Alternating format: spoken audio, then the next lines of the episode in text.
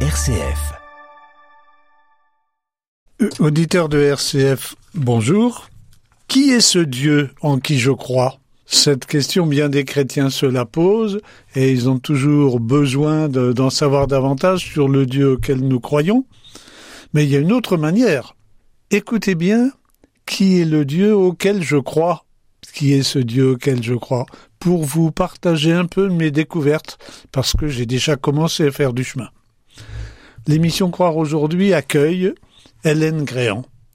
Hélène s'est lancée dans une opération qui consiste à découvrir plus profondément, elle qui a déjà commencé à vivre et à partager sa foi, pour la partager davantage. Alors Hélène, vous qui suivez les cours du séminaire, vous allez nous dire un tout petit peu qui vous êtes, ce qui vous a conduit, puis comment ça se passe. Pas trop compliqué les cours du séminaire? Bonjour à tous. Alors c'est d'abord une grande joie euh, d'aller en cours au séminaire euh, et c'est toujours avec beaucoup de joie que je suis les cours et que j'essaye de comprendre et, et, et de les de les intérioriser au mieux. Alors pas trop compliqué non, je crois qu'on peut recevoir chacun là où on en est euh, et avancer. Euh, bien sûr, ça demande un effort intellectuel, mais non, pas trop compliqué. C'est plutôt euh, une bonne nourriture. Surtout, vous disiez, c'est la première année, il faut s'y mettre et vous, vous y êtes mise. Voilà, au début, euh, quand on a quitté les études depuis un certain temps, oui, c'est vrai, il y a un petit temps d'adaptation pour s'y remettre. Mais voilà, vraiment, euh, je m'y suis remise avec beaucoup de joie. D'accord. Alors pourquoi je suis des études au séminaire Euh, En fait, plutôt à l'Institut de théologie Notre-Dame de l'Espérance, qui est effectivement un institut de théologie qui est euh, conjoint au séminaire. Voilà, on suit les cours avec les séminaristes, mais ils sont vraiment aussi destinés aux laïcs et tout le monde peut s'inscrire euh, à ces cours universitaires. Pourquoi est-ce que je les suis? Vous vous parliez tout à l'heure, euh, à l'instant, de partager ma foi, et c'est quelque chose qui me passionne. J'ai toujours vraiment au cœur euh, ce désir qui me brûle de faire connaître ma foi, de la partager avec d'autres. Et ça fait pas mal d'années que, que ce désir euh, me, me fait vivre. Et je me suis rendu compte que si je n'approfondis pas cette foi que je veux partager, ben finalement je peux plus vraiment la partager puisque je donnerai euh, l'image d'un arbre. Euh, si je partage, on va comparer ça avec les branches, mais si j'ai des branches mais que je n'approfondis pas mes racines, ben les branches elles vont s'étioler, elles vont plus être porteuses finalement de vie. Et donc à la fois, je crois qu'il ne faut pas attendre d'avoir des racines trop profondes pour faire des branches, Oui, oui. voilà, il faut commencer déjà à donner, mais au fur et à mesure que l'on donne, que l'on transmet, il faut aussi approfondir, euh, aller puiser encore plus profondément à la source ce que l'on peut redonner euh, à l'extérieur. Merci pour cette présentation. RCF. Et nous La joie allons maintenant vous interroger davantage sur les contenus. Donc vous avez suivi des cours et j'ai donné comme intitulé tout à l'heure Qui est ce Dieu auquel je crois? Donc ça nous dit que ce cours, ben, il essaie de nous faire découvrir Dieu. Oui, tout à fait. Alors j'ai envie de vous parler d'un cours qui s'appelle Mystère chrétien. Mystère. Voilà, un mot un peu mystérieux. Alors qu'est-ce que c'est qu'un mystère finalement? On peut avoir l'impression qu'un mystère c'est quelque chose qui est caché à nos regards, quelque chose qui est secret. Mais en fait un mystère c'est plutôt quelque chose finalement qui nous dépasse et qui se dévoile petit à petit. Donc quand nous sommes dans le vocabulaire chrétien, mystère, c'est pas pour être caché. Exactement. Au contraire, c'est pour être révélé. Voilà, c'est tout le contraire en fait. On peut avoir l'impression finalement que Dieu se cache. Or, Dieu ne se cache pas. C'est que il est tellement grand, il nous dépasse tellement que nous ne sommes pas capables par nos propres forces de le connaître tel qu'il est. Mais Dieu se donne lui-même à connaître. Et c'est ça le mystère finalement. C'est Dieu qui se révèle et nous qui accueillons ce que Dieu révèle de lui-même. C'est en tout cas comme ça que je le comprends. Dans le mot Et, on ne prend pas tout d'un coup. et non. Ouais. En fait, bah, nous, on est inscrit dans l'histoire, on vit Mm. dans le temps. Et c'est bon pour nous puisque nous sommes en croissance. Et finalement, c'est cette capacité à petit à petit progresser, accueillir, recevoir ce mystère qui nous est révélé, que nous progressons dans la connaissance de Dieu. Alors quand je parle de connaissance, ce n'est pas purement une connaissance intellectuelle. Ah. Si je dis je connais quelqu'un, euh, c'est très différent de dire, enfin de le décrire avec des mots, de d'avoir une connaissance intellectuelle. C'est que je partage quelque chose de ma vie avec cette personne. Il y a quelque chose de l'ordre d'une vie commune avec cette personne. Voilà, ben, je crois que dans la connaissance de Dieu, pour moi, c'est important qu'il y ait ça. C'est qu'il y a aussi une intimité avec Dieu qui se crée, une vie commune, une communion qui se crée avec lui, une, euh, une voilà, j'ai presque envie de dire une habitation mutuelle, c'est-à-dire ben, Dieu vient habiter en moi comme il m'invite à entrer dans son mystère. Alors nous ne sommes pas du tout dans la grosse tête, la personne bien savante qui saurait tout. Nous sommes dans une toute autre démarche avec ce que vous nous dites là. Oui, au contraire, je crois que l'attitude de la personne qui, du théologien, alors c'est un bien grand mot, hein, euh, mais le théologien, c'est celui qui cherche à découvrir petit à petit, à approcher un petit peu de quelque chose de ce mystère de Dieu. Je crois vraiment que l'attitude profonde du théologien, c'est finalement de dire que je ne sais pas. Mais le peu que je commence à comprendre et à connaître de Dieu me montre à quel point finalement je ne le connais pas. Mais justement, c'est une invitation à avancer sans cesse et à sans cesse accepter finalement de reconnaître à quel point je suis dépassé par ce, par ce mystère qui se révèle et qui se donne à moi. Alors vous allez nous dire maintenant, dépassé mais quand même progressant.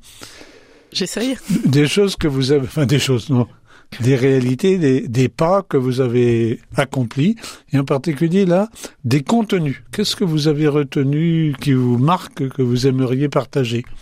Alors on a commencé ce cours euh, par ce qu'on appelle la Christologie. Alors Christologie, il y a le mot Christ dedans. Qui est le Christ? Le Christ, c'est d'abord Jésus. Ah oui? Jésus, tel qu'on le connaît dans les Écritures, c'est un homme. Il est inscrit dans le temps, il est né, il a une date de naissance, il a une date de mort, il est né à une époque. Voilà, c'est vraiment un homme. Et c'est comme ça que le connaissent ses disciples. C'est comme ça qu'ils le découvrent. Ils découvrent un homme qui est quand même assez particulier. Voilà, un homme qui fait des miracles, un homme qui guérit, un homme aussi qui fait preuve d'une énorme liberté par rapport euh, à la loi, à la fois une énorme liberté mais aussi une grande autorité, et en même temps il dit qu'il est là aussi pour accomplir la loi et non pas pour l'abolir. Oui. En fait, Jésus c'est un homme qui questionne, c'est un homme qui dérange. J'allais dire déroutant un peu. Il est déroutant, c'est clair. Et si on essaie de se mettre à la place des disciples, comment ont-ils pu comprendre ce qui se passait? Les disciples ont une grande attente vis-à-vis de lui. Ils espèrent que ce que ça va être un, euh, un nouveau roi qui va restaurer la royauté euh, d'Israël, qui va débouter l'ennemi euh, romain hors euh, hors du ter- hors de la terre promise, hors de la terre d'Israël. Ils ont beaucoup d'attentes sur lui et finalement cet homme il meurt crucifié. C'est la mort la plus ignominieuse qui soit à l'époque. Enfin, c'est la mort des esclaves. Mhm. Pour eux, du coup, tout est fini. Sauf que, sauf que, il y a quelque chose qui est incompréhensible qui se passe, c'est la résurrection. Et finalement, c'est à partir de cet événement de la résurrection que les disciples vont petit à petit faire une relecture de ce qu'ils ont vécu avec cet homme Jésus tout au long de sa vie avec eux. Oui, alors ce que, vous nous dites là, ce que je n'entends, c'est que euh, au fond, les disciples, ils n'étaient pas comme s'ils avaient eu un, un enregistrement avec eux qui leur avait fait découvrir, mais c'est plutôt quand ils le re- rencontrent, découvrent Jésus ressuscité, que en, en- en retour, ça, ça leur fait relire tout ce qu'ils ont vécu et tout ce que Jésus leur a donné. Il me semble. Eh ben non, mais- Ça va éclairer en tout cas tout ce qu'ils ont vécu avec lui. Euh, on voit tout au long des évangiles à la fois à la fois des actes de foi qui sont extraordinaires de la part euh, de la part des apôtres, de la part des disciples et en même temps toujours une incompréhension. On voit aussi qu'ils sont toujours en décalage. oui. Et ce que je trouve très intéressant, c'est euh, l'évangile d'Emmaüs, où le Jésus ressuscité va permettre aux disciples d'Emmaüs cette relecture, euh, de, de percevoir à partir justement de l'événement de la résurrection, bon, qu'ils vont découvrir à la fin de l'évangile, hein, Oui, oui. mais finalement une relecture de toute l'histoire à la fois de l'humanité avec Dieu, mais aussi de toute l'histoire du Christ, toute l'histoire, pardon, de Jésus en tant qu'homme, et ce que ça nous dit du mystère de Dieu. D'accord. Finalement, à partir de ce moment-là, on se rend compte que la résurrection, c'est le point de convergence de tout le projet de Dieu pour l'humanité qui se déploie dans le temps. Redites-nous ça une deuxième fois. Oula. non, non, mais vous dites, on se rend compte que la résurrection. Ouais, c'est le point de convergence. C'est en fait, c'est l'événement le plus important à partir duquel tout le reste va s'éclairer. Non, c'est tout à fait essentiel pour nous les auditeurs qui vous écoutons, c'est qu'en effet, si c'est à partir de la résurrection que tout va s'éclairer, ça va nous conduire, quand nous lisons l'Évangile, à nous dire que là-dessus, il y a toujours, il y a toujours la lumière de la résurrection. Ce serait bien de lire les évangiles à cette lumière-là, effectivement.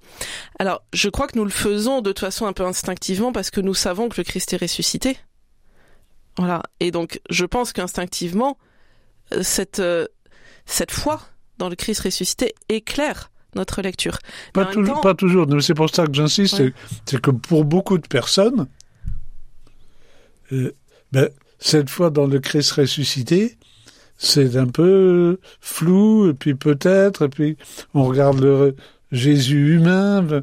Voilà. Vous, vous nous invitez à la fois bien regarder Jésus humain, mais à nous situer avec cette lumière de la résurrection.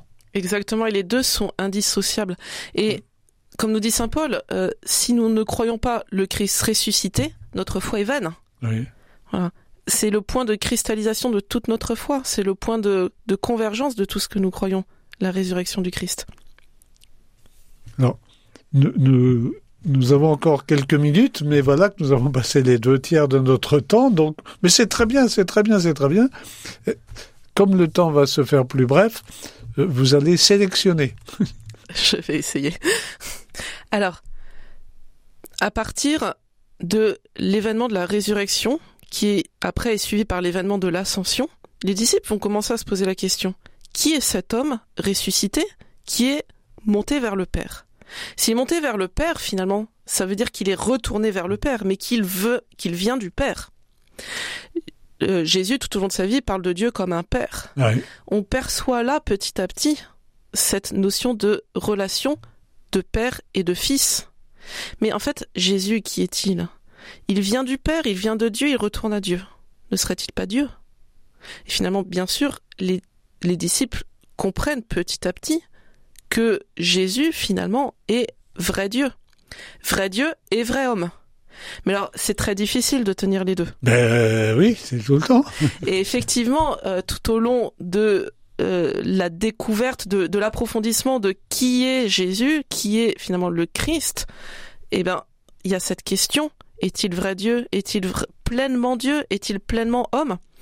Et à chaque fois, il va falloir approfondir. Et cet approfondissement va être aidé, entre guillemets, par des personnes qui vont finalement exagérer dans un sens en ne prenant que un côté, que Jésus humain, ou alors que Jésus divin. On va appeler ça des hérésies. Hérésie, ça vient de empoigner. On empoigne, mais par un côté, le mystère, au lieu de le prendre dans son ensemble, dans sa globalité. Et du coup, en empoignant le mystère d'un côté, bah, on crée un déséquilibre. On ne, on ne, détruit quelque chose, euh, ou en tout cas, on occulte une partie du mystère, et on tombe dans quelque chose qui n'est plus ajusté, qui ne nous amène plus à une vraie connaissance de Dieu. Et là, il va falloir réajuster. Mais finalement, d'ajustement en ajustement, ces erreurs, ces hérésies, comme on les appelle, vont aider les chrétiens des premiers siècles à mieux comprendre ce mystère de Dieu.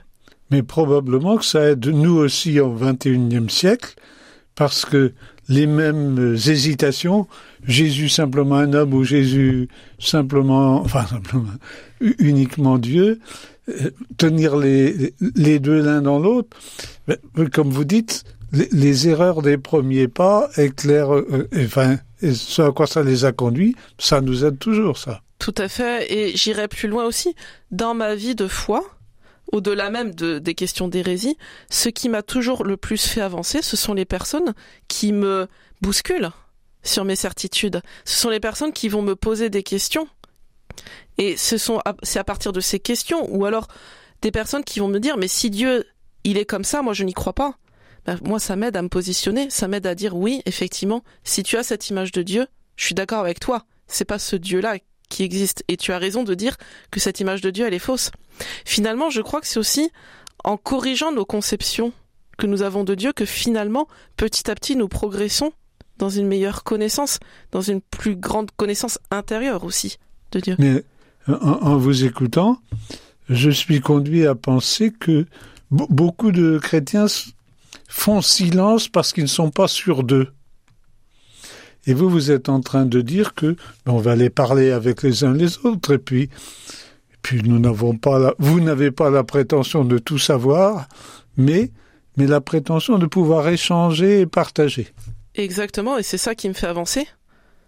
Et ce n'est pas euh, parce qu'on va me donner euh, des vérités de foi toutes cuites que je dois gober que je vais avancer, mais c'est plutôt en me laissant bousculer, en me laissant interpeller, en me laissant déranger que je vais avancer. Alors, vous, vous le faites donc euh, dans ce cadre très très précis et un peu solide.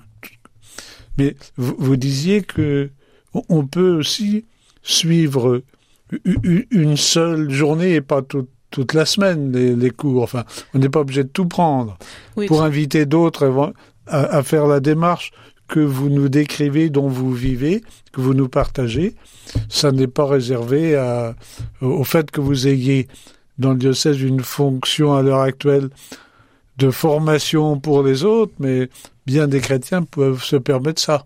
Oui, les cours sont ouverts à tous et tout le monde peut vraiment y découvrir, euh, approfondir sa foi.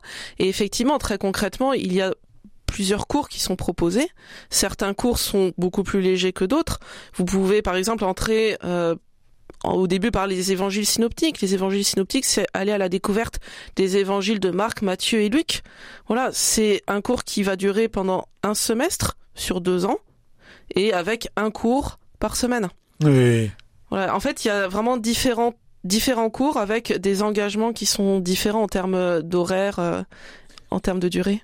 Ben voilà, merci parce que le temps est pratiquement terminé. Vous aviez préparé beaucoup plus de choses, beaucoup plus de choses, mais merci de nous avoir présenté ainsi à la fois l'expérience que vous vivez et puis cette manière, cette insistance pour nous dire que ça n'est pas seulement un savoir dans la tête, mais une connaissance, une naissance avec, une vie avec, qui nous, qui nous fait marcher au pas de Dieu davantage, davantage. On n'aura jamais tout su de lui, on n'aura jamais tout reçu de lui parce qu'on n'est pas capable, mais on peut avancer ainsi. Ben écoutez, Merci à vous, Hélène. Merci à Léo qui nous a enregistré et écouté. Et puis merci à vous, les auditeurs, que puissiez-vous être invités à faire des démarches à votre mesure de recherche Au revoir à tous.